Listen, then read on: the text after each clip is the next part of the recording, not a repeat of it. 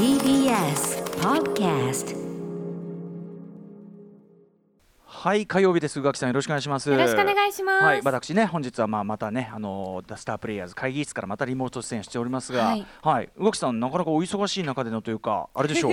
ね生放送という生放送というか。そうなんですよ。ねでも意外と今回分かったことは、ええあの汐留からうん。赤坂は近いということですね。ああそうですか。割とサクッと来れましたか、これは良かったですね、15分ぐらい、10分ぐらいですかね。うんあれこれ毎週この時間生ってわけじゃなくてあではないです。今日がはい祝日だし慣れてってことなんですかね。そうなんです。はい、なるほど。そうです。いやお忙しい。お疲れ様でごあざいます全然でございます。ということでね。パラパーで。えー、パッパラパそんなパッパラパさんの宇垣さんに、あの教えてもらったあれであの先週クイーンズ・ギャンビットっていう、あのネットフリックスのドラマシリーズ教えていただいたじゃないですか、あれをあの3話目までなんですけどまあ見始めまして、めちゃめちゃ良かったですこれ。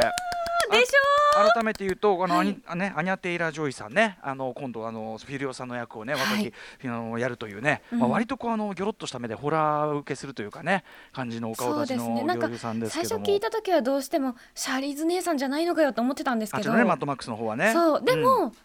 このクイーンズギャンビットを見た後だと、うん。いいかもっていう気持いやちに。この人素晴らしい俳優さんですね、そうですよね。あのーおっしゃってた通りそのなんていうの、まあ、60年代が舞台なんで、うん。こう髪型とか服装とかあのそういうのも含めてすごい全体がまあすごいおしゃれっていうかめっちゃかっこいいですよね美術とかも。インテリアもすごくよくって、あうん。こんなお家に住みたいって思うような、ねまあ、それが例えばそういうねこう施設だったりしてとか、はあとまあ彼女がちょっとこう薬物中毒気味になっちゃういろんなきっかけで、まあ、その薬物のこの剤でもその錠剤のこう緑と白のあの感じトータルがその画面ですごいかっこよく綺麗でて。すよね、うん、すごいそこ見え、あのー見せられましたしこれ実話でね要するに女性の、まあ、チェスプレイヤーで、はい。まあ、あの時代が時代なんで当時はそのそれこそ、ね、女がやるもんじゃないなんてこと言われながらも、まあ、言っちゃえばさ舐めてた相手がめちゃめちゃ強かった方っていうかさそうそうなすごい痛快じゃないですか毎回毎回、はい。要するにあの行くと彼女が行く場所行く場所で舐められた待遇を最初されるんだけど最終的にはもうみんなフレフスというかさ。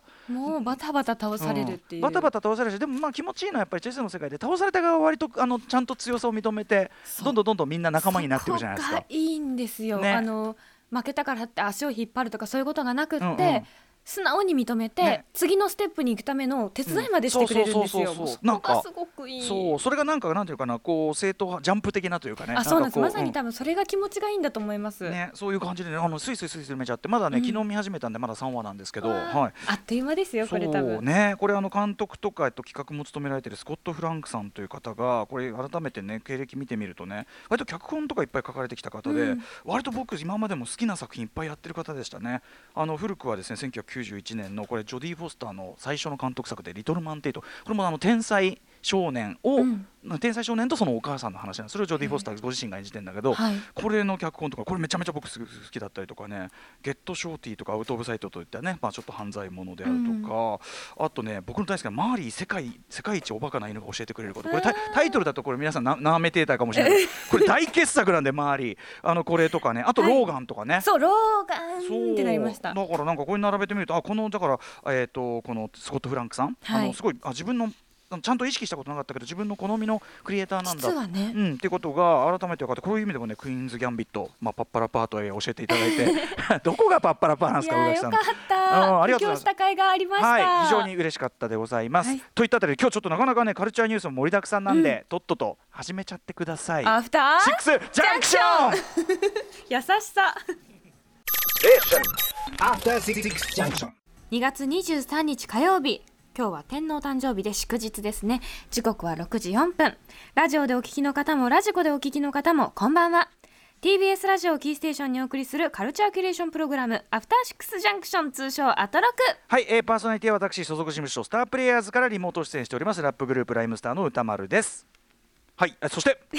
待っちゃった、うん。火曜パートナーの宇垣美里です。ね。そしてって言ったり言わなかったりね。これまあそうですよね。持ちがいいんでしょうね。そしてってこれはあのー前も言ったかもしれませんけど探偵ナイトスクープのはいはい。あのーまあ西田局まあいろんな局長がねそしてってこうねいうあの振るところのねあのーイズムでございますということで。なんか多分それがあの影響されて無意識に出ちゃってるんでしょうねそれを欲しがっちゃいました。すいません。うでもでもなんかパスちゃんと渡してますよって感じがしていいですよね、はい。忘れないようにいたします。はい。そんなことでもう宇垣さんも新番組がね始まったりとかお忙しい感じですね本当にね。いえいえうん。というところでねちょっと私事というか、はいたまにはちょっと私の自分自身の告知なんていうのこれ。いやもうそのためです。よそのための番組ですよ。バンバン言ってくださいよ。ためではないんですけど あのちょいとねその仕事というのもですね、まあ、トークイベントというのがねオンラインのトークイベント、えーオンラインイベントみたいなのがちょいちょいあってそれも割とこの番組と関連してたりもするのでちょっとご紹介させていただきたい、あの順段階的にすごくいっぱいこの後ねすごく続いて、えー、とちょっとタイムリーなところからご紹介させていただきたいんですけどまずはですね、えー3月6日土曜日、えー夜6時から開かれるのであの写真家の、えー桑島智樹さん、ね。はい。まあ、あだの足立由美さんとのねもう名コンビで、えー作品をいっぱい出されておりますが、えー桑島番番組もねあのお越しいただきましたけど、と撮ってもいただきました。そうなんです。あそうか宇垣さんね。そうでした、はい。そうでした、あえーの風食べるでそうそうですよね、そうかそうか、そうだからまあある意味アトロックファミリーといった桑島さんなんですけど、あのーお声掛けいただきまして、そのまあガガというね、我々と書いてガガというまあ足立由美さんとのもうあの久しぶり、まあ要するに夫婦生活かなりこう年月を重ねたところで出した写真集、そしてさらにその旅行編というべきガガ旅行、えー、ん？がガガ旅行ですかね。違う違う我これなんて読むの？が我ガタビ画工っていうものかな？あ。ね、ガタビ画工ガタビ学校でいいのかな、はい、そのまあ新たな新刊のその写真あの集があって、えーとまあ、こちらの観光記念誌、実はこれあのオンライントークイベント、ちょっと前にですね、はいえーすみません、画寮学校でございました、失礼いたしました、画寮学校。なんですね、はい、あのー失礼いたしました、こちらのまあ出版を記念してのトークイベント、えー桑島さんとやるんですね、これはえーと3月6日土曜日6時から、これオンラインです。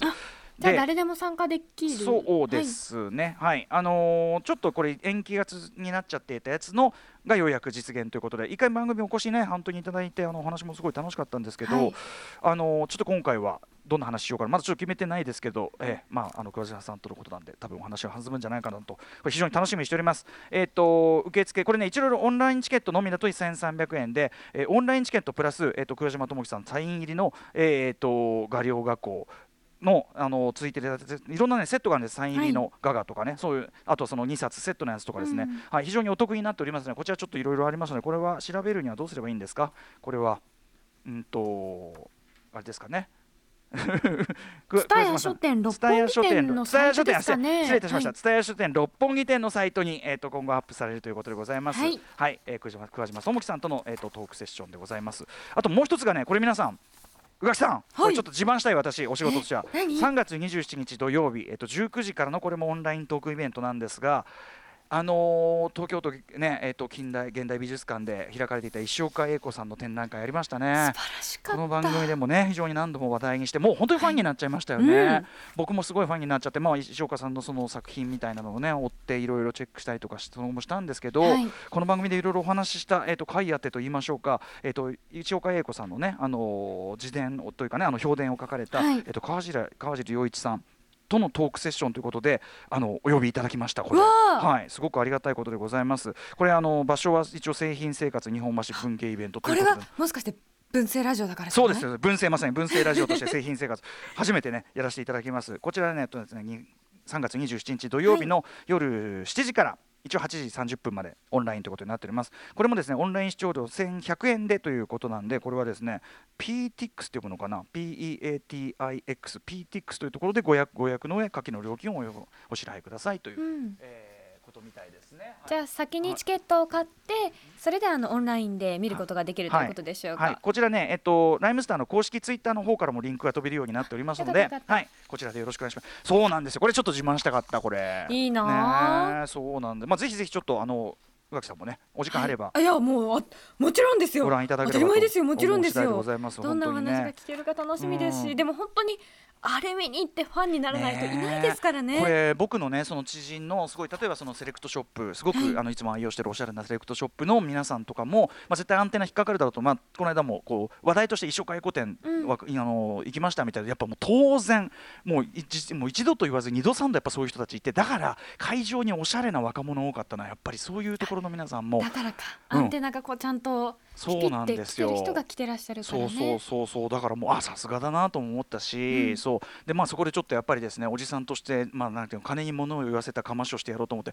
まあ僕はこれ買いましたけどねつってこのあのエイコンエイコっていうあの、はい。石岡さんが最初に出されたそのアメリカにねこううん。行かれる時にご自分の今までの仕事をまとめられた本これを古本でまあそこそこのお値段を出して私購入いたしましてですね。大人の力、えー大人の力を利用しまして、それをはいそれをまたねあの皆さんのインスピレーションの元にしてくださいンとこう貸すこういったこういったアクション。それによまあこれ。素敵な足長おじさんじゃないえーですか素敵な足長おじさん風イキリです。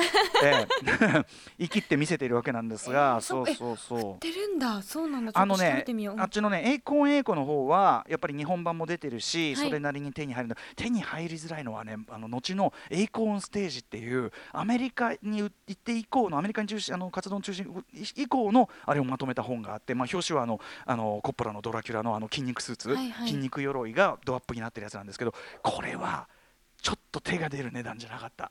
これ日本版出てないし、はい、うーあんじゃあもう本当プレミアがついてるんですね。そうですね。少なくともあの僕がこうネットとかで探す限りはこっちのプレミアはもちろんそっちのエコンエコの方もそれなりについてるんだけど、はい。もうそんなもんじゃなかった。ちょっと無理っていう感じでしたね。へええー。怖いもの見たさんにちょっと調べてみようと本で当にね。でもまあそのいろいろお仕事とかねそのもちろんその評伝とかね川尻さんの評伝とか読むにつけ、あの展覧会それが一堂に会して見れたって本当に貴重な機会だったな本と。当に。ですしですしもちろんすごくいい機会だったんですけど、うんはあもっと前に知っていそうねたらってすごく私は思いました。だしここれ我々がまあ、うん。あのーまあ何かしらで知ってたかもしれないけど一番やっぱり行かなきゃと思ったのはやっぱ浦島もよさんの、ね。のー2020年このね、うん。えー展覧会がすごいというねあのベストで押していただいたからであるからやはり浦島さんもありがとうということだし。本。当ですよ教えていただいて、うん、この番組やってると本当にもちろんその先ほどのね宇垣さんから番組をさみんなからいろいろ教わって本当に、でそれがまた次の興味とか次のそれこそ仕事につながるとかで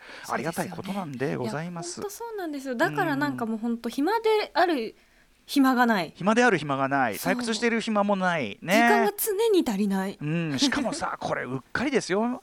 火曜日の朝ね。うっかりテレビつけりゃですよ、うん。テレビでだってこんなのやってるということでぷいぷいモルカーですよ。あもうあのね歌丸さんがおすすめしてた意味わかりました、第八話。八話が一番ねすごくスペクタクル時にはすごいというふうにねいいって僕前から言ってましたけど。これねメールもいただいてます、はい。えーラジオネーム「イーローは何かの素材さん」えー歌丸さんの楽器さん見ましたか？モルカー8話を。見たミッションインポッシブル、アキラ、ワイルドスピード、サメ映画などなど映画ファンなら大好きなシチュエーションの鶴瓶打ち、えーサイのこうと言わずにはいられません、えーコロナの影響でさまざまな映画の公開が延期となって、えーたぎる映画が見られず悶々としていた中に突如現れたモルカー今年ベスト級です。確かにね大作映画級の本当にスペクタクルが連発する。げでした。毎回ねあのやっぱりその美里監督はね美里智監督はすごいこうカメラワーク派手なカメラワークとかでやっぱ基本的にすごい派手な見見せ方とか、はい。あの退屈させないテンポみたいなのをすごい心がけてるというふうにねあの立ち上げイベントの際もおっしゃってましたけど、うん。これ8話は、まあ、あんまりネタバレしすぎないようにもあれだけど、まあ、さっきサメ映画要素もありますし、はい。サ爆発とか。あ爆発ってこういう風に表現できるんだストップモーションでって、ねすごくびっくりしました。本当ですよね。うん、なんかこう自分の中の勝手にこう狭めていたものがあったんだなってことをまた一つ知らされたなって思います。そうですよね、うん。あのー決してそれをねこれだってもう莫大な予算かけてなんかやってるのではなくて要するにマンパワーでやってる作品じゃないですか、うんうんなんつったら4人で4人体制でやってるって言いましたっけだからあのーなんだけどやっぱりそのガッツとまあなんていうかなこういう見せ方をするんだという意思と技術があれば、うんそうまさに宇垣さんがおっしゃったとおりこういうことできるんだっていうふうにあの皆さんだから特に僕が期待してるのはこれを見てるまあちびっ子がもう見てるわけだから、うん。大人たちも騒いでるけどあのなんていうかな今ね皆さん手手には手にもうみんなそれぞれにカメラを持ってる時代だから、うん。僕にもできるってやっぱこう。確かに作ってみたいって、うん。ねまあもしかしたら動かすことは難しくても作るところからで、まあもう一回動かしてみようって。そうですね。でも、人形を置いてさちょっとずつ動かしてっていう原理さえ分かれば、うん。まあ、それ自体は誰でもできるそうでしすよね。昔と比じゃないと思うんですよねそれのやってみること。どんどんクリエイターの方がね生まれていったらって。そうそうそう。だから次世代のクリエイターもっとなんか新しい発想だったりするっていうところの、うん。確実にこれ種をまいてることにもね美里監督なってると思うし。いや本当にあの素晴らしい作品ありがとうだしこれが受けている今すごくいいっていうかね。本当皆さんお目が高いと思う。をキャーキャー言うのがまた楽しいですよね、僕なんかだからすごいある意味この言い方ちょっと失礼になるかもしれないけど皆さんのせなんか目の高さっていうか見直しました？世の人の。朝7時とかにやってるんですよ。いやだってそもそもうん VV モルカーのそのイベント僕がねその立ち上げ前のやったのはそのパペットアニメねスポモーションアニメーションパペットアニメーションなんていうなかなかなマイナージャンル日本ではそんなにね、えーで全く無名の、まあ、方がこれからやることだから応援しないとななんつってこんな上から目線でやってたのにうん。こんな大流行りよ。そうだからねなんつうかまあもちろんこあの光栄にも思うけど同時にそんな私が騒ぐまでもなくやっぱ見る人は見てるんだと。やっぱ見つかるものは見つかるんですよ。だからそこも希望かなとやっぱいいもん作ればちゃんとどんな枠でどんなあれであっても面白けりゃ受けるんだってことでもあってね。それこそ今みんながこうバッと一斉に発信ができるから、うんうん。誰か一人に見つかったらそこから数珠つなぎでわーってみんなにうん発見してもらえるといそうですうか、ねしかもその見つけた人の熱がさ一人の熱が強ければそれって波及するじゃないですか、うん。だからなんていうのかなそのなんか広く浅くなんとなくのものを作るより一人に火をつけるものをちゃんと作るっていうかなんかそういう方が本来は健全だと思うけどそっちにが有利なこともあるんだなっていうかう、んうん。うん、なんかね希望が湧く話かなというふうにも思いましたね。VP モルカこの調子だったら例えばですよ劇場版なんとかとか、ある話でしょ全然。あと友達のあのモルモットを買ってる人がすっごい喜んでました。あやっぱね。これやっぱ本当にモルモット分かってる人が作ってるってずっと言ってて、まさにそう。三里智樹さんそのねその立ち上げイベントの時に話聞くと、うん。思いのほかあのモルモット推しっていう動機が強くて 声も本当に買われている。ご自身の前にねあの買われてるモルモットだからあの最初にパッて見た時にその友人は、うん、あのどの時の声か分かるんですって。どの時あモルモットがどのタイミングでその泣く声か分かってそれが確かパトカーのシーンだったらしくて、はいはいはい。それってすごくこううん。緊急みたいな、ええ危険危険みたいな声らしくて、てうんうんうん。はあって自分のモルモット見に行って、ええあ違う。あテレビみたいにこうなったらしくて、えー、ちゃんとじゃあそのやっぱり美里さんはある意味い言っちゃえばモルモット語というかを分かった上で的確にその言葉が分かる人から見てもあこれちゃんとしたとこやってるわって。それをすごい熱弁し,、えしててあ、うん。こういう刺さり方ももちろんあるんだなと思って、ニコニコしちゃいました。いやーだからあそこもさすがですね。だからそこはだからやっぱ抜かりないという言い方もできますよね。美里さんがそこのだからモルモット推しの話してる時がなんかちょっとそのモードが違うっていうか えそっちみたいな。家族ですもんねうん。飼ってたそうなんかちょっとこう割とこう鋭いっていうのかな。シャープな感じのね美里さん。クールクールでシャープな感じの方なんだけど、うん。そこだけはやっぱりなんかほっこりした話になってて。えーうん、なんかね、はいはい、なので、まあ、ちょっとま、ますますの、まだまだね、ちょっと V プモルカ、あと何話だっけ、えっと、続くから、あと2話、3話って続くからね。はい皆さん、ちょっとこの先も。えでもそれで終わっちゃうのとかもう信じたくない。まあ、でも、これだけ評判だから、さすがにこれで終わりってことはね。ないと思いますし、本当にあの美里さんご自身は思考としてはやっぱりその基本的にはハリウッドのド派手なそういうエンターテインメントを見てあのワクワクして育った人間なのでやっぱそういうエンターテインメントは思考していきたいともおっしゃってたしでも一方ではねすごく社会的なメッセージの忍ばせ方毒の入れ方みたいなのもお見事で。そうなんですよね、うん。このこの飼い主みたいな時もありますし、ね、そうそう。やっぱ人間出てくるとちょっとねそこは嫌な感じがちゃんと出てくるっていうか、うん。そこもいいし。なのでいやもう本当あらゆる意味であの期待できる方ですよね、うん。今後ね。はい。ということで。いやもう楽しみです。いやー8話堪能していただいて何よりでございます。8話8話うるさかったからね。はい。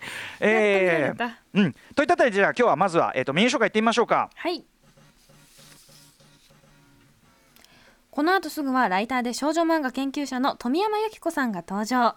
転生語はキーワードになっているおすすめの漫画を紹介していただきます。転生というのはあの転ぶ生まれるの転生ですね。魔界転生の転生ですね。あそう、はい。それは言えばよかった、そして、えーえー、7時のライブダイレクトは、えー、番外番組プロデューサー橋本良文発祥の地富山県を拠点に活動する、えー、5人、えー、5MC1DJ のラップバンドザ・オメデタズが、えー、本日、まあ、天皇誕生日祝日に合わせて初登場です。その後7時40分頃からは新概念提唱型投稿コーナー心に残る褒め言葉をエピソードとともに紹介するマイスイート褒め。こんなに嬉しいことはないです。これももう紹介しきれないほど素晴らしいメールが殺到しております。本当に皆さんの褒め最質が高い。本当にはい楽しみにしていただきたいと思います。そして8時台の特集コーナービヨンドザカルチャーは月刊シマアワ。ーはい月に一度のお楽しみかお楽しみ会ですね、えー、イラストレーターでエッセイスト島尾真帆さんが登場でございます。前回あの前回のご出演はゲレンデ DJ 特集ねねあのこの回やりましたがあの時も盛り上がりましたけどね。ずっと私がポカーンとしてたっていう。まあそれもまたよしですよ。はい、えー今夜は火曜島尾の恒例企画人間島尾魔法物語の番外編として島尾魔法プレゼンツリモート型おしゃべりフェスティバル人間交差点2021早春をお送りします。えーということでまああの生い立ちを語っていくシリーズね島野さんの生い立ち、あるいは宇垣さんのね宇垣美里物語をやりましたけど今回はえ私歌丸宇垣美里さん島尾真帆さんこの他人同士3人の人生ストーリーとストーリーが交差あるいはすれ違うポイントをフリーフリートークで探るえクラブハウス風リモート型おしゃべり企画ということで、まあ、だからこの年、その時あなたはどこにいましたか？うんひょっとしたらこの時すれ違っていたかもしれませんねといったような、はい。こんな話を。探っていくということでしょうか。たいと思います。番組への感想や質問などリアルタイムでお待ちしております。アドレスは歌丸 @tbs.co.jp 歌丸 @tbs.co.jp です。読まれた方全員に番組ステッカーを差し上げます。それではアフターシックスジャンクション行ってみよう。After Six Junction.